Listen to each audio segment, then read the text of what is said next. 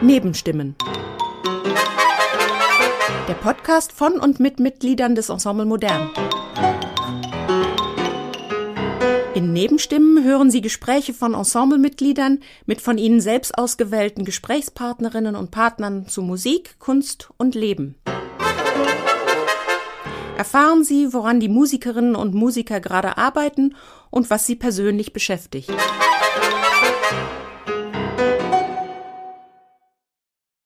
Guten Tag, ich begrüße Sie zum Podcast Nebenstimmen des Ensemble Modern. Ich spreche mit dem Lichtdesigner Klaus Grünberg. Mein Name ist Norbert Ommer. Ich bin der Klangregisseur des Ensemble Modern. Und wir sitzen hier im Hessischen Rundfunk in einer schönen Kombüse, hätte ich fast gesagt, in einer äh, schönen, in einem schönen Nebenraum. Ähm, und ähm, haben die ganzen Tage gearbeitet an der Installation für Earth Dances, wo Klaus Grünberg das Bühnenbild und das Lichtdesign erstellt hat. Und wir sind da auch noch mitten im Arbeitsprozess. Ja, ich habe mich gefragt, Klaus Grünberg, gibt es auch einen Schauspieler, oder? Gibt's, Stimmt. Bist du da verwandt? Gibt es auch einen. Kriege ich auch öfter Anfragen nach. Äh, ich habe schon mal fast ein Auto, falsches Autogramm so. verschickt. Ja. Mit dem habe ich aber nichts. Ich habe mal überlegt, ob ich den mal anrufe, aber ja. äh, damit habe ich mit, mit, da, mit dem habe ich nichts zu tun. Okay. Ja, ja. Aber also der ist äh, nicht verwandtschaftlich überhaupt gar nicht. Nee, nee okay. Okay. Aber ist ein sehr bekannter, taucht öfter ja. im Fernsehen auf und ja. ja. Ja, okay. Ja, und ich habe mich natürlich auch gefragt, wie wird man überhaupt, also wie man Sounddesigner, das kenne ich ja, aber Bühnenbild und äh, Lichtdesign, das sind ja, das sind ja nochmal zwei ähm, super interessante Fachbereiche für sich alleine schon. Total. Und vor allem, wenn man die verbindet, ist, denke ich mir, ist wahrscheinlich so fast sogar optimal. Das ist ein Traumjob. Aber wie wird, ja, ein Traumjob, ja, genau. Absolut. Total. Aber wie wird man Bühnenbildner zunächst mal? Oder Lichtdesigner? Ja, und warum überhaupt? Wie kommt man denn da drauf? Ja. Das weiß ich auch nicht so richtig. Ich wusste schon immer, dass ich irgendwie zum Zirkus wollte oder was immer bei uns ins Dorf da kam und wo Leute ja. sozusagen im, im Verborgenen und hinterm Vorhang was ausgeheckt haben um das dann Leuten zu zeigen. Und dann kommen Leute und dann macht man ja. irgendwie eine Art von Vorhang auf oder Licht an und dann, ja. das habe ich immer schon auf dem Rasen meiner Eltern und äh, zu Hause im Kasperltheater ja. und ähm, offenbar haben meine Eltern das irgendwie auch so positiv begleitet, dass ich dachte, läuft doch. Ja, geht doch. Der Junge ist beschäftigt. Hast und, du äh, Geschwister? Ja, eine Schwester. Genau. Okay, hat die mitgespielt oder hast du die schon inszeniert? Die, naja, die musste schon auch oft mitspielen und aber okay. auch zugucken und so und das, ja, ja. Ja, ja doch. Und, aber die ähm, macht, die macht was anderes. Die macht was ganz anderes. Die okay. ist äh, äh, Physiotherapeutin okay. und aber auch Osteopath Osteotherapeutin für Pferde. Ah. Wo sie ein unglaubliches Händchen hat für, ja. für da kann man ja nicht sagen, ich massiere dich jetzt mal oder ja. mach mal den, das, den Huf nach hinten In, und so. Das muss man schon mit Tricks und Karotten und ja. viel Erfahrung machen. Ähm, ja, Bühnenbild, Lichtdesign. Also du hast quasi schon damals äh, den Sandkasten gestaltet. Ich wollte immer ja. irgendwie zu sowas wie Theater ja. und dachte dann, weil die Leute, die man am Theater arbeiten sieht, sind die Schauspieler. Und dann dachte ich, jetzt muss ich Schauspieler ja. werden und habe äh, zum Entsetzen auch meine Eltern, die aber trotzdem, also das hat, haben sie mich wenig merken lassen, dass mhm. das natürlich alles brotloses mhm. Zeug ist, was man, mhm. worin man da reinschlittern könnte habe dann sogar so Schauspielprüfungen gemacht und bin bei der ersten blöderweise fast genommen worden, was mir so viel Mut gegeben hat, dass ich dann noch bei zwischen Hannover und Wien und überall rumgereist bin. Ja. Das wurde, glaube ich, immer schlimmer. Und irgendwann äh, habe ich dann ein Praktikum gemacht im Thalia-Theater bei, bei Robert Wilson, bei diesem, wow. äh, bei diesem berühmten Black Rider. Ja. Ich war aber vorher schon, habe ich was von Robert Wilson gesehen und habe ja. gedacht, wow, das, also was immer ich da tun kann und wenn ich dann nur den Vorhang ziehen darf oder mhm. irgendwas, das ist ja unfassbar. Mhm.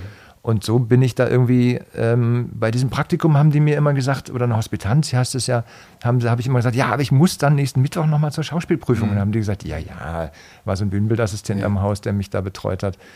Äh, und hat gesagt, ja, ja, aber dann machst du auch deine Mappe und dann bewirbst du dich mal. Ja. Und so. Und ich dachte immer, ja, klar, zur Not kann ich das auch machen. Ohne mhm. zu wissen, dass eigentlich das, was ich die ganze Zeit zu Hause gebastelt habe, mit kleinen Lämpchen, mit einem mhm. kleinen Plattenspieler, Teller als Drehscheibe, mhm. mhm. dass das eigentlich genau das ist, was ich jetzt mache. Mhm. Also wo Räume entwerfen, merkwürdiges Licht irgendwo entwerfen und kleine Abläufe mhm. organisieren, die dann Menschen ansehen mhm. müssen, mhm. dürfen. Aber das war wahrscheinlich auch super inspirierend, gleich so einen Typ wie Robert Wilson kennenzulernen, ja, total, oder? Total. Ich meine, da hast du ja gleich mit dem, ja, mit einem der ganz großen ähm, Kontakt gehabt? Hat, dich der, hat, der, hat er dir nochmal einen Extraschub gegeben? Hat er dich inspiriert damals, Ja, als du so jung warst? klar. Ja. Ja, ja, ich habe das auch erstmal alles kopiert, sozusagen. Habe zu Hause einfach auch Modelle gebaut, die auch so aussahen und sowas. Aber das ist, glaube ich, auch eine, eine, eine, gute Technik, um Sachen zu lernen, das einfach genau so zu machen und dabei zu wissen, woraus die Wirkung besteht. Das, das war schon echt toll. Und auch diese, diese absolute Hingabe eines ganzen Taliertheaters damals, die auch also unfassbar ins Risiko gegangen sind mit dieser Produktion, weil wenn das schiefgegangen wäre, dann äh, glaube ich, wäre das also richtig schief gegangen. Und es ging überhaupt nicht schief, es war ein Riesenhit und war ja dann der Anfang von dieser riesigen Reihe, wo nicht nur Tom Waits, sondern Lou Reed und ich glaube sogar Herbert Grönemeyer am Ende. Also ganz viele Menschen haben da mit ihm musikalisch. Aber ich fand dieses, dieses mit Tom Waits einfach auch eine super, eine super Kombination zwischen diesem sehr, ja, oft kalten und sehr ästhetisierten und sehr abstrakten ähm, Werk, was Robert Wilson macht, und diesem mit viel Grain und viel Dreck und viel Reibung dieser Musik, die, die Tom Waits macht. Und das fand ich damals eine fantastische Mischung. Und war, glaube ich, auch so ein Hinweis drauf, oder, oder habe ich viel gelernt, dass, dass so ein Bild alleine ja nichts ist, so wie Musik alleine, naja, nichts ist, aber dass natürlich die, das Zusammenwirken von visuellem und akustischem und natürlich ganz viel mehr inhaltlichem Text, Be- Bewegung, Bild, Choreografie, was immer, dass das zusammen natürlich umso toller ist und sich, sich nicht nur addiert, sondern irgendwie potenziert. Ich habe das mal kennengelernt bei, bei Wilson. Das hat mich auch total, total begeistert. Äh, das war schon bei der ersten Besprechung, da war eigentlich, waren nur so ein paar Leute dabei. Da war der Komponist, der Dirigent, der Intendant. Und ja, so, und dann hat er, hat die ganze Zeit gezeichnet. Machst du das auch? Zeichnest du auch viel? Vorher oder wie, wie, äh, wie, ähm, weil du sagst, du musstest ja auch eine Mappe abgeben äh, damals. Also arbeitest du heute auch noch so viel mit Handzeichnung, wo du die Skizzen quasi machst? Ja, allein schon Oder sind die nur in deinem Kopf? Ja, es ist schon viel im Kopf, es ist aber auch viel im, im, im, im Fernsehen oder bei Google Bildersuche oder, Ja. oder, oder was einem so begegnet den ganzen Tag. Also ich, ich mache dann auch schnell, jetzt Gott sei Dank mit diesen neuen Telefonen gibt es natürlich unglaublich tolle Möglichkeiten, alles Mögliche zu sammeln mit, dem, mit, dem, mit der Kamera. Also jetzt hier in Frankfurt habe ich schon wieder 30 Fotos gemacht von irgendwelchen grauen Wänden, weil ich denke, wow, das ist doch genau der Farbverlauf, den man machen könnte für das Stück, an dem wir gerade arbeiten. Ähm, also so wird gesammelt und ähm, ich, ich finde aber, wenn man mit Raum arbeitet, dann muss man mit Raum arbeiten. Also man muss man Modelle bauen und muss sozusagen in 3D. Das geht alles theoretisch irgendwie mit 3D-Programmen, aber das ist dann trotzdem eine Glas, also ein Black Mirror eigentlich und das ist kein Raum. Und da passieren dann auch nicht Zufälle oder zumindest nicht die Zufälle, die einem, die einem helfen, dass mal irgendwie das Modell, dass mal gegen den Tisch laufe und das Modell leicht schräg rückt und ich denke, ah, schräg, noch viel besser. Oder dass da irgendwie Licht reinfällt, was, was grün ist und, und, und man denkt, ja, vielleicht liegt es doch an der Lichtfarbe. Das muss man, glaube ich, schon tun. Und was ich an Zeichnungen mache, sind wirklich so ganz, ganz kleine, also wie so vier mal fünf Zentimeter auf irgendeinem Briefumschlag, so winzige Skizzen, die dann aber eher sozusagen, weil die so klein sind, wie so eine riesige Entfernung haben, dass man so von ganz weit weg drauf guckt auf so einen Entwurf, wo das aber dann wirklich um so den ganz groben Raum, äh, die, die Raumarchitektur geht. Sowas, sowas mag ich dann so mit schwarzem Kugelschreiber, so winzige kleine Krickeleien zu machen, die künstlerisch komplett, also das ist überhaupt keine Kunst, das ist ein Werkzeug. Diese Modelle sind auch keine Kunst, das ist absolut eine Simulationstechnik. Und ich glaube ja, dass man, weil es gibt natürlich viele Leute, die, die haben 3D-Drucker oder lassen Modelle bauen von, von Assistierenden und äh, kommen dann, so wie Erich Wonder zum Beispiel, bei dem ich studiert habe, dann in Wien. Und ähm, ich glaube aber, dass dieses, dass dieses Anfassen und dass dieses ständig in den Fingern die Dinge hin und her bewegen, ähm, also das Begreifen zum Beispiel, dass das wirklich irgendeine andere Verbindung zum Gehirn macht, als einfach nur auf Dinge gucken und entscheiden, gut so oder nicht. Und das, ähm, das erlebe ich immer. Ich bin eigentlich, glaube ich, auch ein ziemlicher Nerd. Also dieses ganze Gebastel, da sitze ich dann manchmal auch selber und denke, Klaus, das brauchst, das muss jetzt echt, das guckt, niemand wird das jetzt sehen am Ende, ob du da in, hinten jetzt noch diese kleine Linie oder das kleine und trotzdem bremst mich das und ich denke, naja, das, na, lass mich das doch kurz noch machen.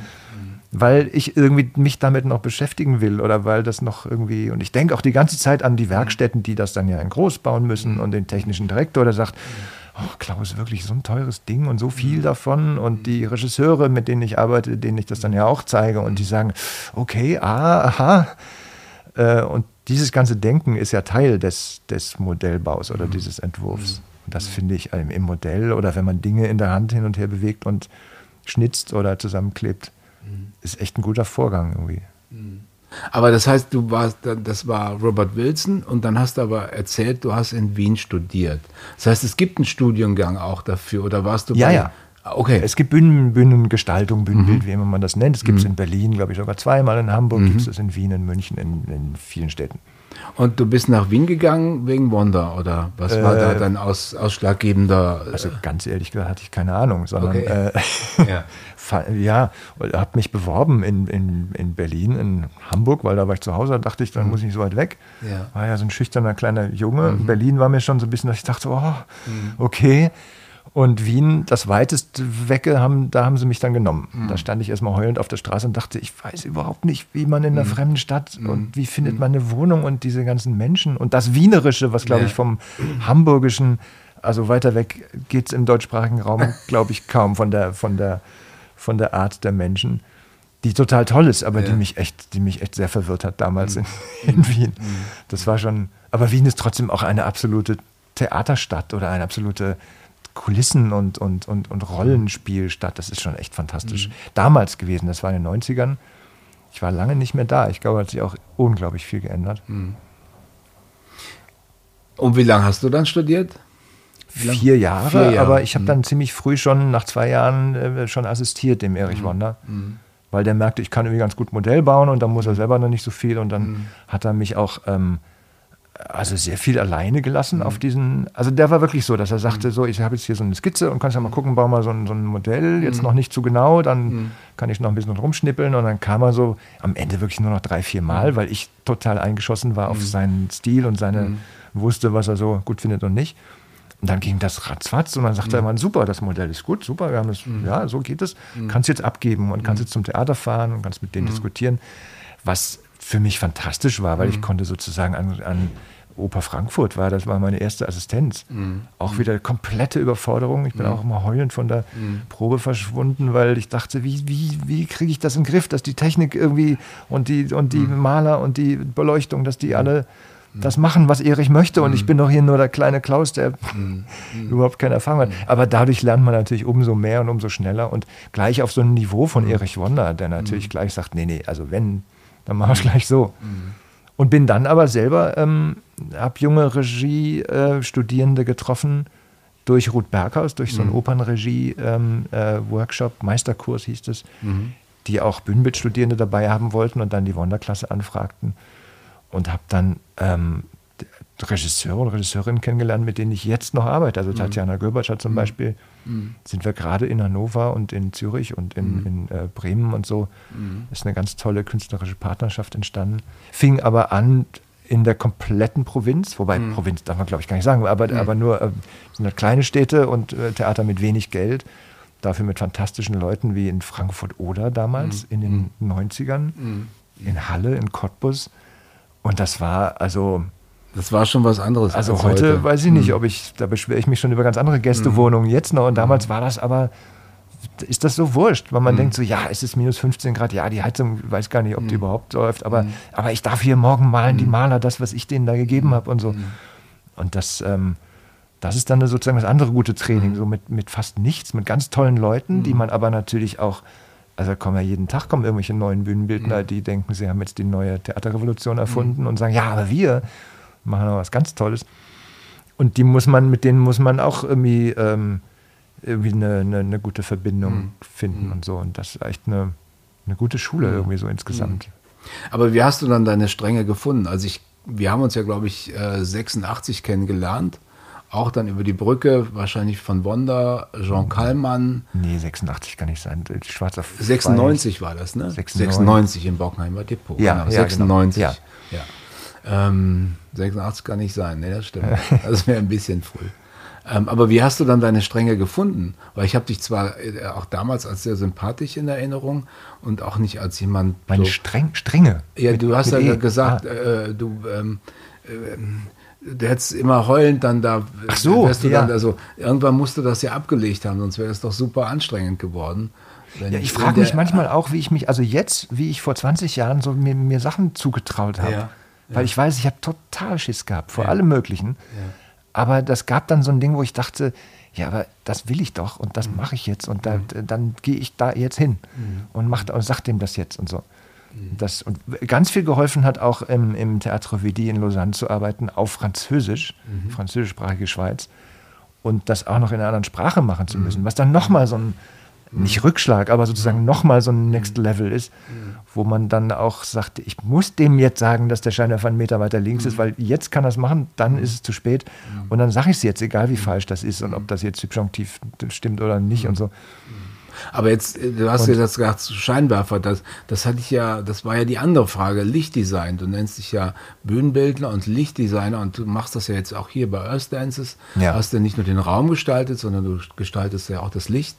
Äh, ist das eine übliche Variante? Ich, äh, ich finde, das gehört ja, total zusammen, gehört weil zusammen. es gibt ja, wenn du mhm. das Licht ausmachst, ist der Raum ja auch nicht da sozusagen. Stimmt, also, ja. Mhm. Und der Räume ändern sich ja extrem durch Licht.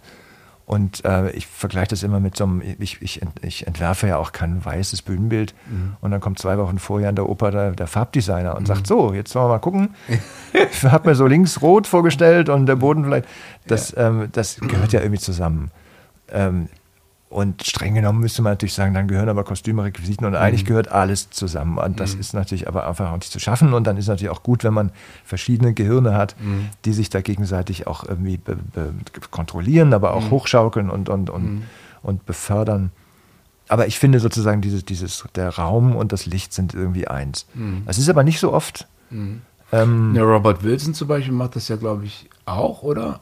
Ja, es gibt, es, gibt, es gibt mehrere, die das machen. Wobei man natürlich immer, Lichtdesigner, das ist ja alles, sind ja alles keine mhm. geschützte Begriffe. Jeder nee. kann ja hingehen und sagen, ich mache jetzt Lichtdesign und ja. ähm, das kann ja auch gerade gut sein, dass mhm. jemand nicht weiß, wie viel Watt so ein Scheinwerfer hat und mhm. ob der jetzt dies oder das. Oder das Pult nicht selbst bedienen kann. Absolut, so. das sowieso das, nicht. Oder, das, oder genau, in den seltensten Fällen. Und ja. obwohl das ehrlich gesagt wahnsinnig Spaß macht. Aber ja. auch da bin ich so gerne so ein Nerd, der so. Nein, aber da brauchst du natürlich super professionelle Menschen, die das auch, auch sicher und auch äh, professionell machen. Aber Lichtdesign, das hast du, das kann man auch eigentlich auch studieren, oder? Kann man auch lernen. Ähm, ich habe es wirklich in Lausanne so ein bisschen, also erstens mhm. durch Erich Wonder gelernt, mhm. dem das auch immer wichtig war, mhm. wo was für ein Licht ist und der auch gesagt hat, es gibt doch am Flughafen diese immer diese riesen Entladungslampen, die das mhm. Flugfeld beleuchten. Mhm. Können wir nicht sowas mal hier im mhm. Theater und hat so Zeug, so Industriezeug reinschleifen lassen ins Theater. Und da gab es zumindest schon mal den, den, die Aufmerksamkeit hin mhm. auf sowas. Mhm. Und dann in Lausanne war, war diese Max, dieses Max Black mit, mhm. mit Heiner Goebbels mhm. und André Wilms was, äh, wo Heiner gesagt hat, ich mache jetzt eine Produktion hier mit, mit so einem Pyrotechniker. Kannst du ja mal gucken, wenn, wenn du Zeit hast, kannst du mal vorbeikommen, dann kannst du mal so ein bisschen sagen, ob das so. Ja. Und ich dachte so, cool. ja, äh, dann ruft er mich wahrscheinlich an. Aber nicht, wenn es da gerade hoch Und dann habe ich wird. gehört, dass er irgendwie gesagt hat, weiß gar nicht, was mit dem Klaus los ist, dem mhm. fällt gar nichts ein. Mhm. Und ich war, glaube ich, gerade in Australien für eine Schwarz-auf-Weiß-Tournee mhm. und dachte so, und, und, und der Dramaturg hinterbrachte mir das und sagte, der Keiner hat gesagt, dir fällt gar nichts ein, von dir kommt ja gar nichts. Und dachte ich, ach so, von mir soll was kommen. Und habe dann in einer Nacht schnell ihm was gefaxt und irgendwelche Sachen und so. Ja. Und dann war, war ich irgendwie so drin und so Teil der Sache. Und in Lausanne war das ein ganz sympathisches, unglaublich fantastisches Theater, wo man aber irgendwie viel selber anfassen konnte mhm. und Scheinwerfer selber hin und her schieben und auseinanderschrauben und experimentieren mhm. konnte, mhm. gerade in dem Stück. Mhm.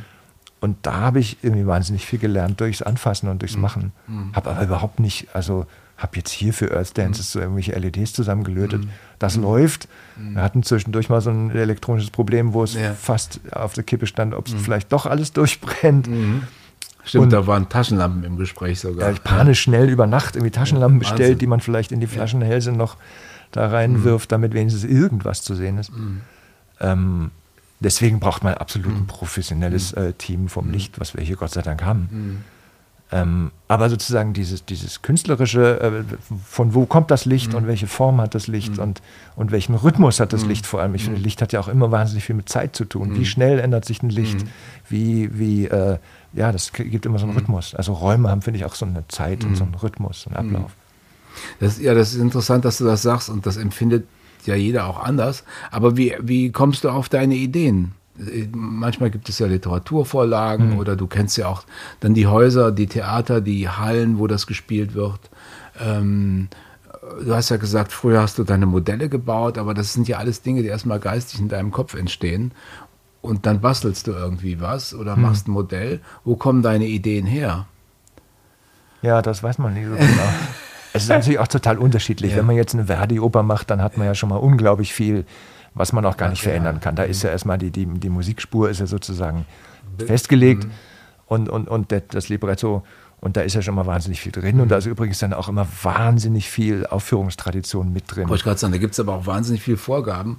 Äh, tausende Bilder, die man schon im Kopf hat. Ja, genau. Oder genau. schon gesehen hat. Und gerade bei so, bei so alten Verdi-Opern, äh, äh, da weiß ja jeder, wie es, wie es am besten war. Das habe ich mhm. doch damals und so muss es sein. Und, mhm.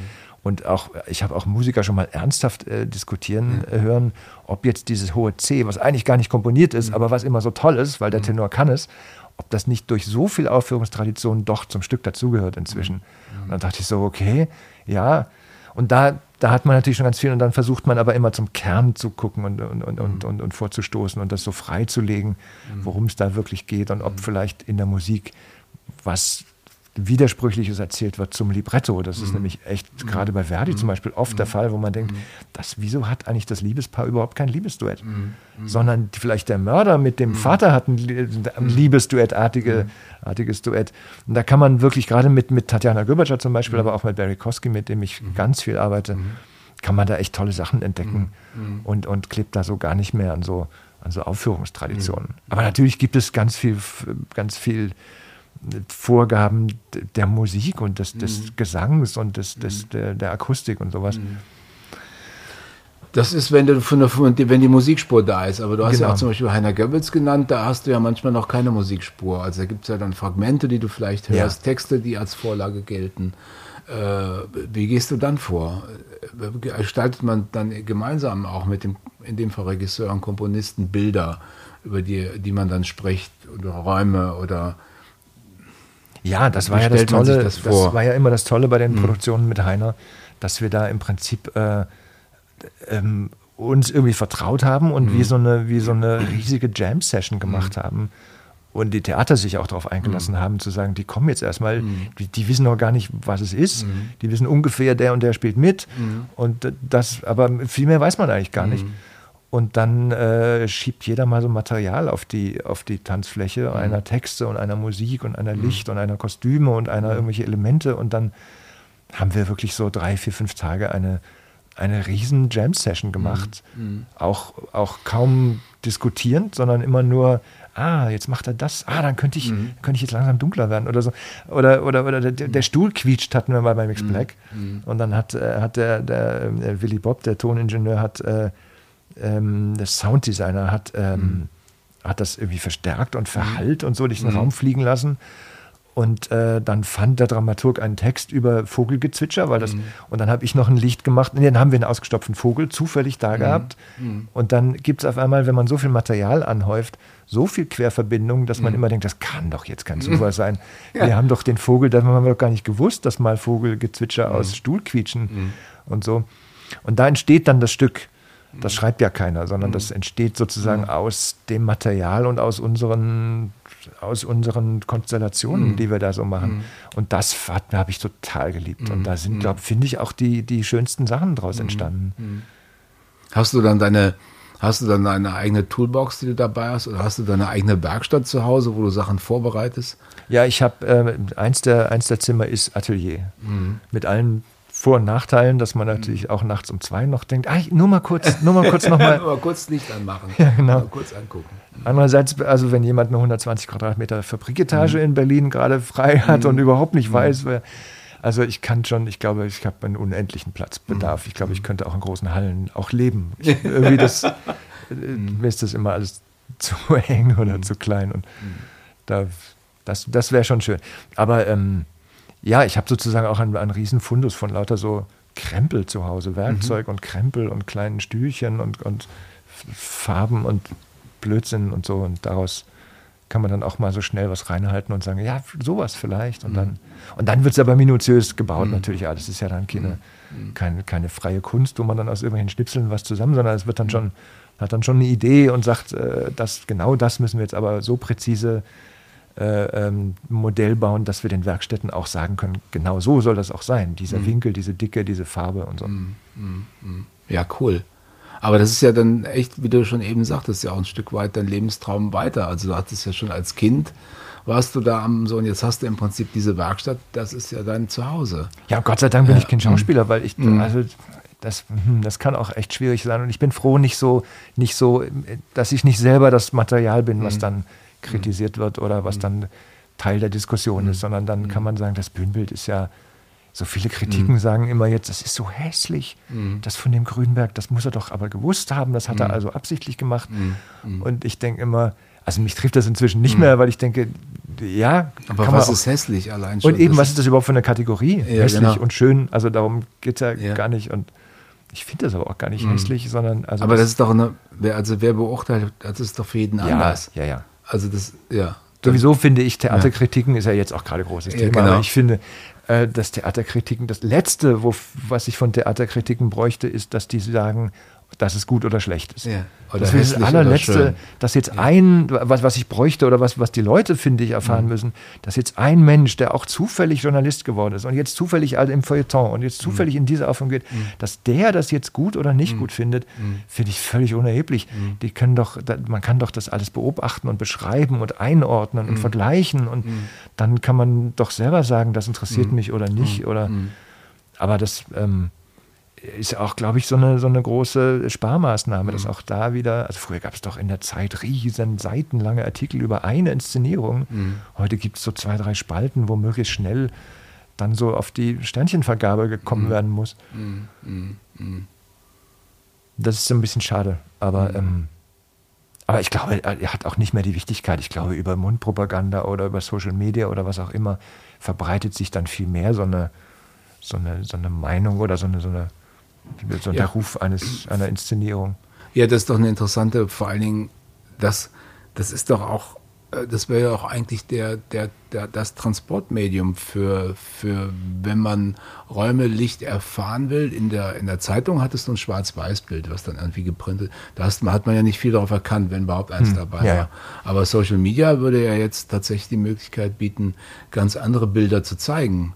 Wobei ich um finde, Leute zu interessieren für das Bild. Na klar, ja, ja, das, klar, das, das kann man abbilden, aber ich finde mhm. es eigentlich auch spannend, dass jemand versucht, mit Text mhm. äh, darüber zu schreiben. Mhm. Aber natürlich nicht, ich fand das irgendwie hässlich mhm. oder es hat sich mhm. nicht eingelöst oder so Sachen. Oder auch, war ganz toll. Da denke ich, ja, schön, aber was, äh, wofür, wofür braucht man diesen Artikel dann?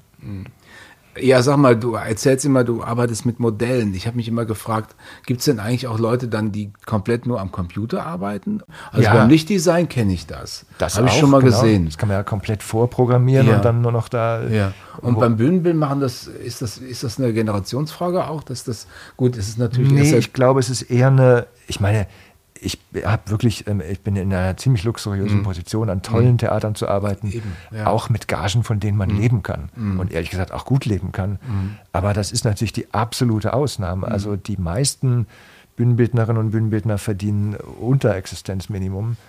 Und äh, so ein Modell kostet Geld und so ein Atelier kostet Geld. Und allein die, also allein die Gagen sind dann so niedrig, dass du viele Stücke machen musst im Jahr und was ich an großen Kartons rumschleppe durch mhm. die, durch die mhm. Bahnen äh, der Europas, das schafft man einfach dann gar nicht mhm. mehr. Und dann will man, dann macht man natürlich schnell einen 3D-Scan äh, ähm, da auf dem, auf dem äh, Simulation auf dem Computer und fährt mit dem Laptop rum und mhm. sagt, hier, guck mal, mhm. so stelle ich mir das vor, ich muss jetzt aber gleich weiter nach Kassel. Mhm. Genau. Und dann muss ich noch schnell nach Bremen und dann muss ich noch, das, das schafft man einfach gar nicht, die ganzen Modelle zu organisieren und so.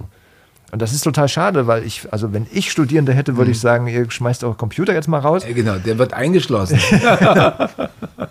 Computerverbot ja. jetzt. Ja.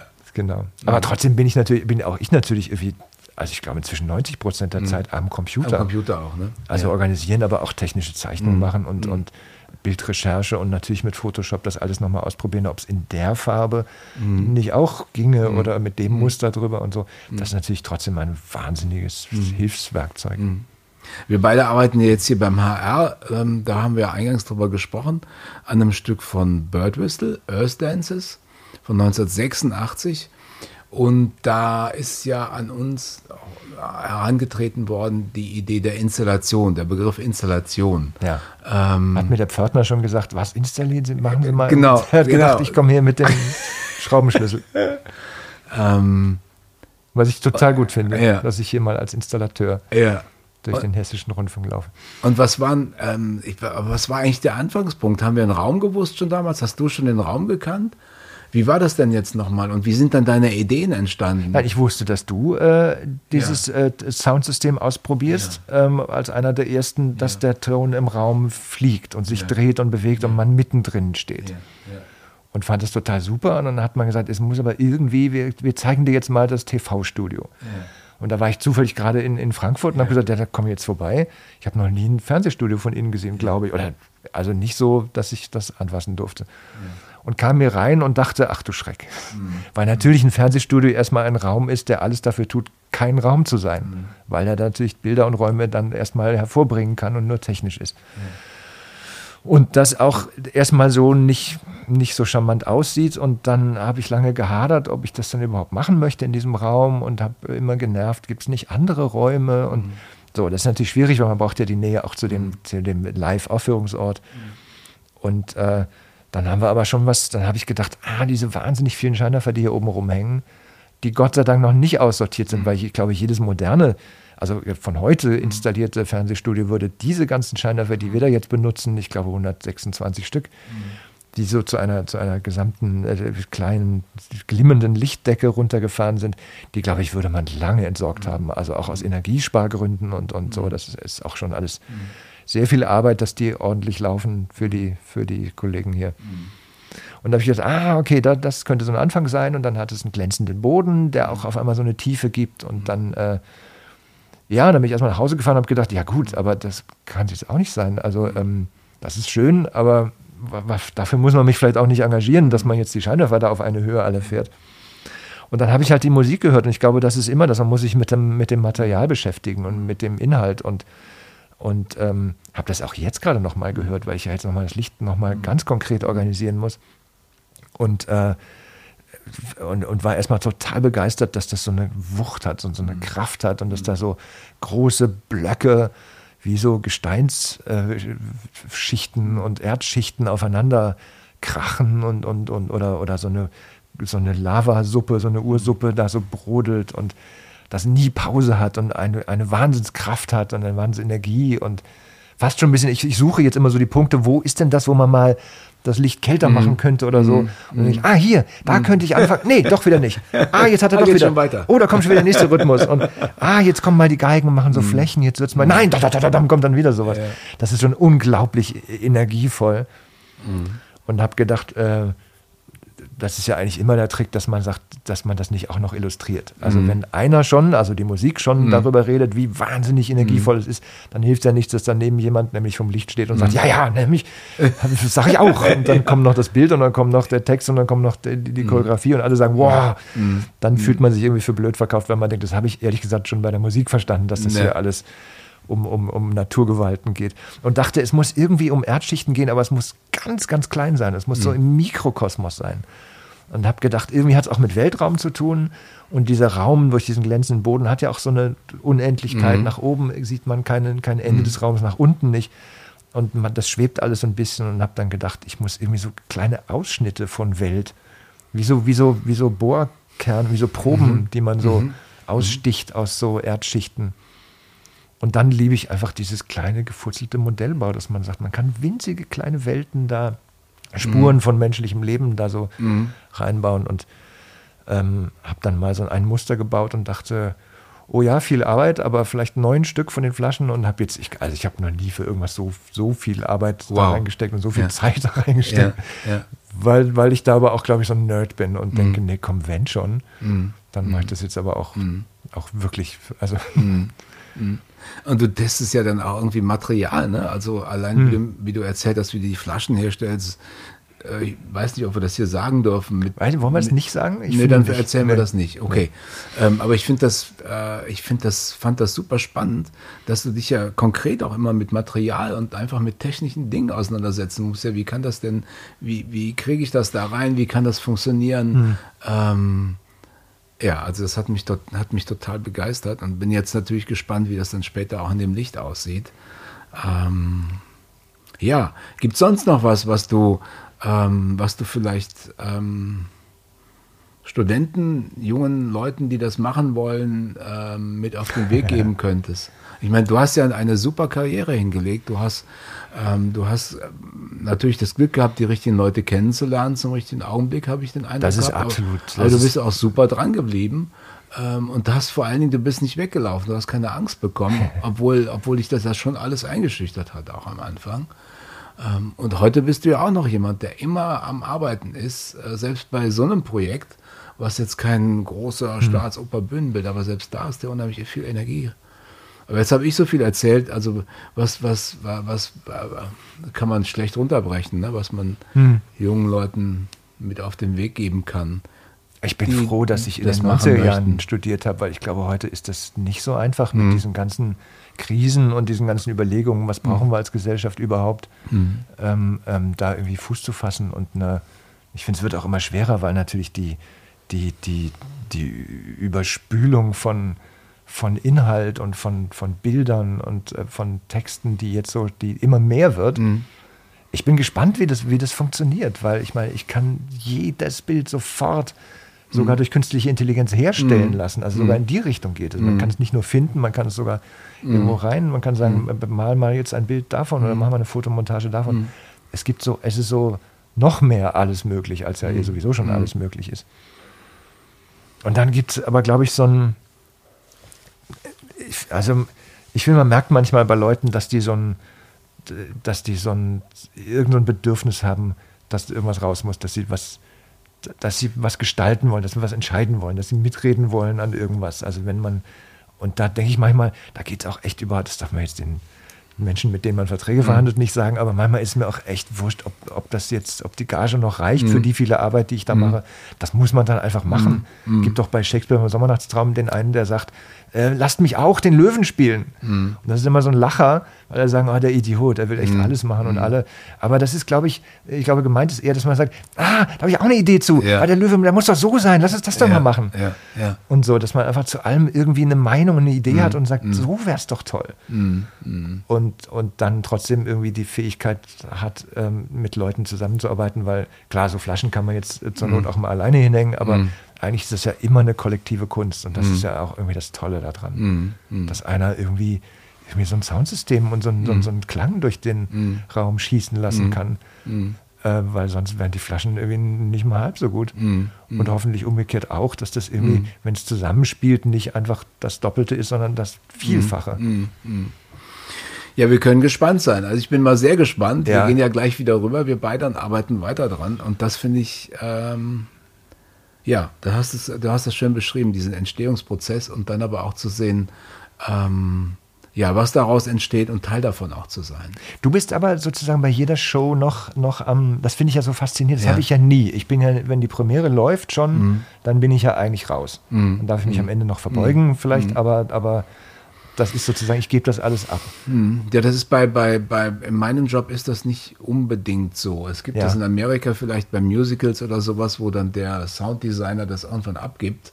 Ja. Äh, aber selbst da hätte ich tatsächlich, also äh, König der Löwen oder irgendwie sowas, ja. ich glaube, da hätte ich persönlich dann auch, fände ich dann auch gut. Aber bei den Sachen, die ich mache, ähm, da bin ich tatsächlich dann auch immer, äh, immer auch selber anwesend. Äh, und legt dann auch noch immer selber Hand an bei den Konzerten, ja. weil das ein Teil der Aufführungspraxis ist. Also das ist ja so, wie ein Dirigent dabei ist, wie ein Musiker dabei mhm. ist. Du veränderst ja dann auch immer, du machst ja da irgendwie noch immer irgendwie rum, auch während ja. der Aufführung. Ja, und da bist du Teil von, sonst ist es eine andere Aufführung.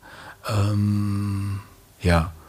Das ist ja auch die Qualität, glaube ich, oder? Dass das dann wirklich in dem Moment immer neu, selbst wenn es kaum hörbare Unterschiede sind, es ist jedes Mal sozusagen genau so äh, zu entscheiden. Ja, ja, aber das ist ja auch das Schöne daran. Ja. Und es hat da auch noch diesen, es hat aber auch nur diesen Moment, weil der ist nicht wiederholbar. Ja, ja, genau. Ja. Und das liebe ich eigentlich in der Arbeit. Ich habe damals gedacht, als ich noch jünger war, wollte ich, wollte ich auch andere Sachen machen und ja. habe dann bei großen Rockbands im Studio, wo ich Praktikant war, festgestellt habe, das waren die Scorpions, habe dann festgestellt, das ist nicht meine Welt und dann wird dann immer wieder dasselbe wiederholt und so. Mhm. Also das, äh, gerade dieses Live-Arbeiten, das finde ich das äh, etwas, was äh, was super spannend ist. Ähm, ja. Ja, mir fehlt das natürlich total, weil ich mhm. auch gerne nochmal, ah, ich könnte bei jeder Premiere, wo ich denke, ah, hast du noch drei Prozent mehr heller ja. und noch ein bisschen kühler das Licht und noch ein bisschen länger die Zeit und so. Andererseits finde ich aber auch total gut, dass ich was programmieren kann oder programmieren lassen kann von einem Operator und dann äh, und das sozusagen weggebe von mir, dass ich sozusagen nicht weiß, ich mache das ja jetzt ja. schneller, langsamer, heller, ja. dunkler, sondern dass ich sozusagen zurücktreten kann und dass ich dass das dann mir entgegentritt, wie als hätte ich das, als wüsste ich es, als sei ich, käme ich ja. von außen drauf. Das hilft mir manchmal auch.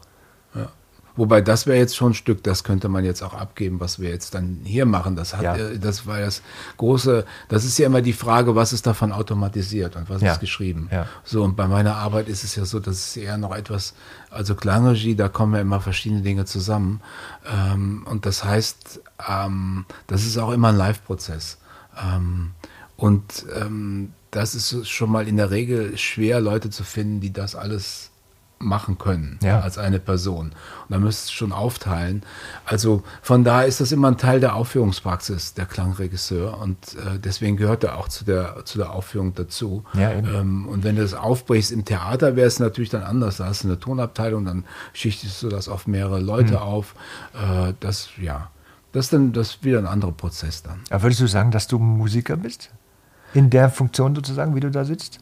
Ja, du bist natürlich auch ein Teil, du bist zum Teil auch Musiker, ja. Ja, ne? Das ist, ja. Also ähm, sagen wir Musiker natürlich sowieso, aber Instrumentalist oder wie würde man das nennen? Instrumentalist, ja. Vor allem, du, du ähm, auch äh, wenn das gerade für Dirigenten manchmal schwierig ist, weil die müssen natürlich auch ein Stück weit unter Umständen der Verantwortung abgeben, wenn ein Klangregisseur im Saal sitzt. Aber umso ja. mehr ist das genau das, was du gesagt hast. Es ist schön, wenn du denen auch den Eindruck gibst, du bist ein Teil der Band, ein ja, Teil des genau. Orchesters, genau. du bist genauso Musiker und er mhm. bleibt der Chef. Ja. So, es hat ja auch einen Grund, warum die das machen. Ja. Ähm, ja, Und ähm, dazu gehört auch denen auch ein Gefühl zu geben, dass, dass sie gut aufgehoben sind und dass, dass du nichts machst, was dem entgegenspricht. Ja. Ähm, ich habe das selbst bei großen großen Apparaturen wie großen Festivals oder äh, Experimenten, wo du sehr weit weg sitzt, gibt es kleine Mikrofone in der Regel beim Dirigenten, wo ich hören kann, wie der mit dem Orchester arbeitet. Ah, ja. So, ja. um dann zu sehen, okay, was macht der, mhm. aber um sehen zu können, okay, wo läuft da gerade was schief oder in welche Richtung. Aber vor allen Dingen für mich ist, ich möchte, bin ja Teil des Projektes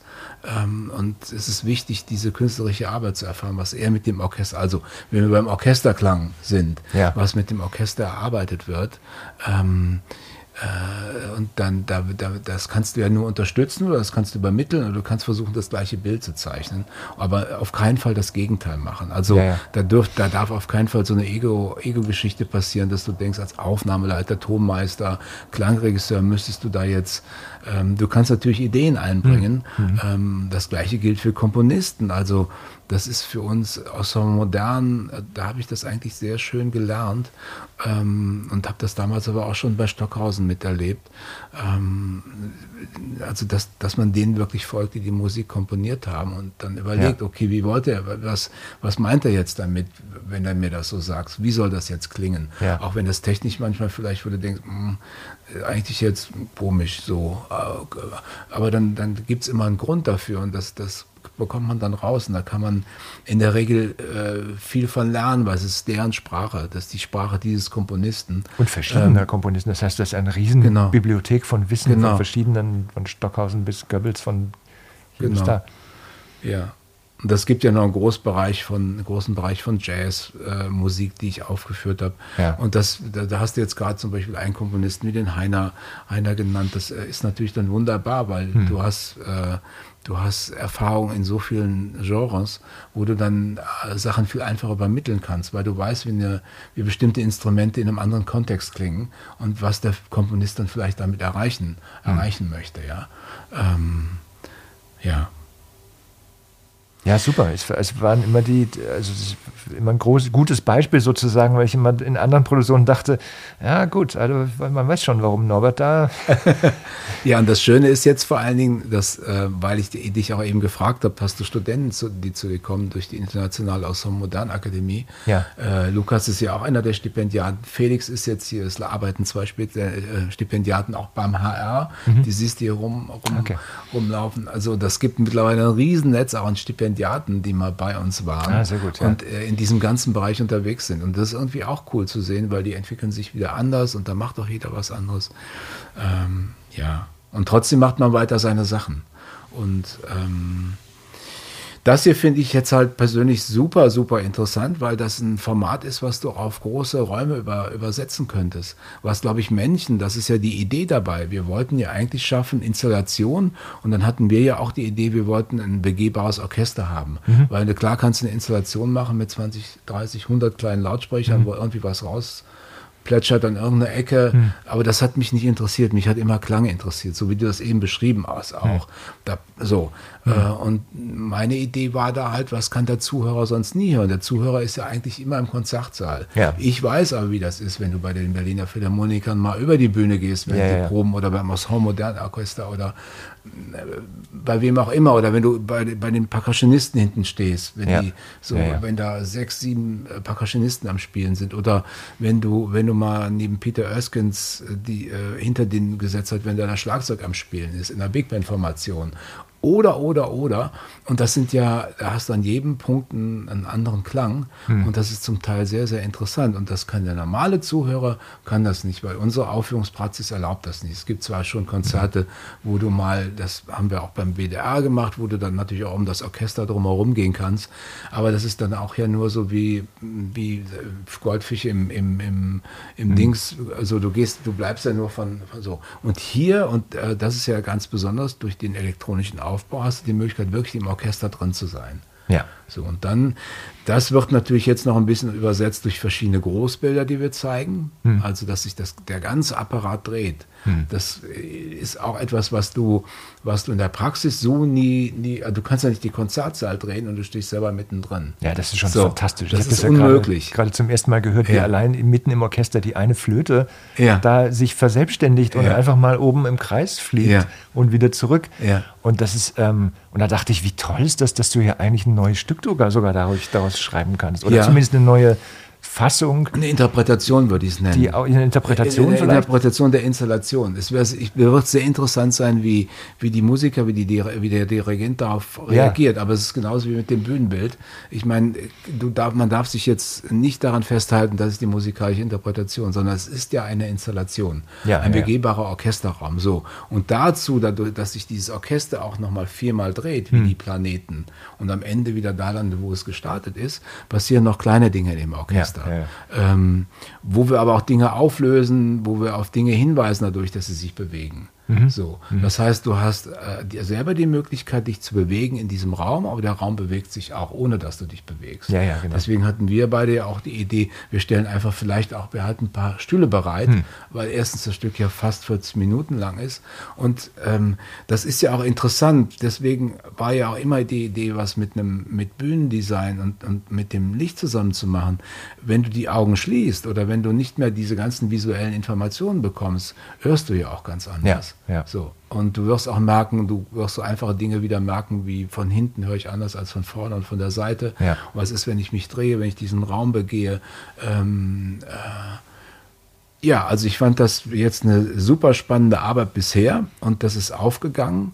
Ähm, und ähm, ja, ich bin, bin, super gespannt, wie die Leute das aufnehmen werden. Aber was ich eingangs sagte, ich denke, dass ich habe immer das Ding, ich könnte, das wird das gerne übersetzen auf ein großes Format, riesen leere Fabrikhalle. Na klar. Am besten auch mit offenen Fenstern irgendwo in, ja. in Palermo oder so oder, oder in der Wüste, wo ja, eigentlich ja. draußen nur Wüste ist, weil da ist nämlich dann auch Stille.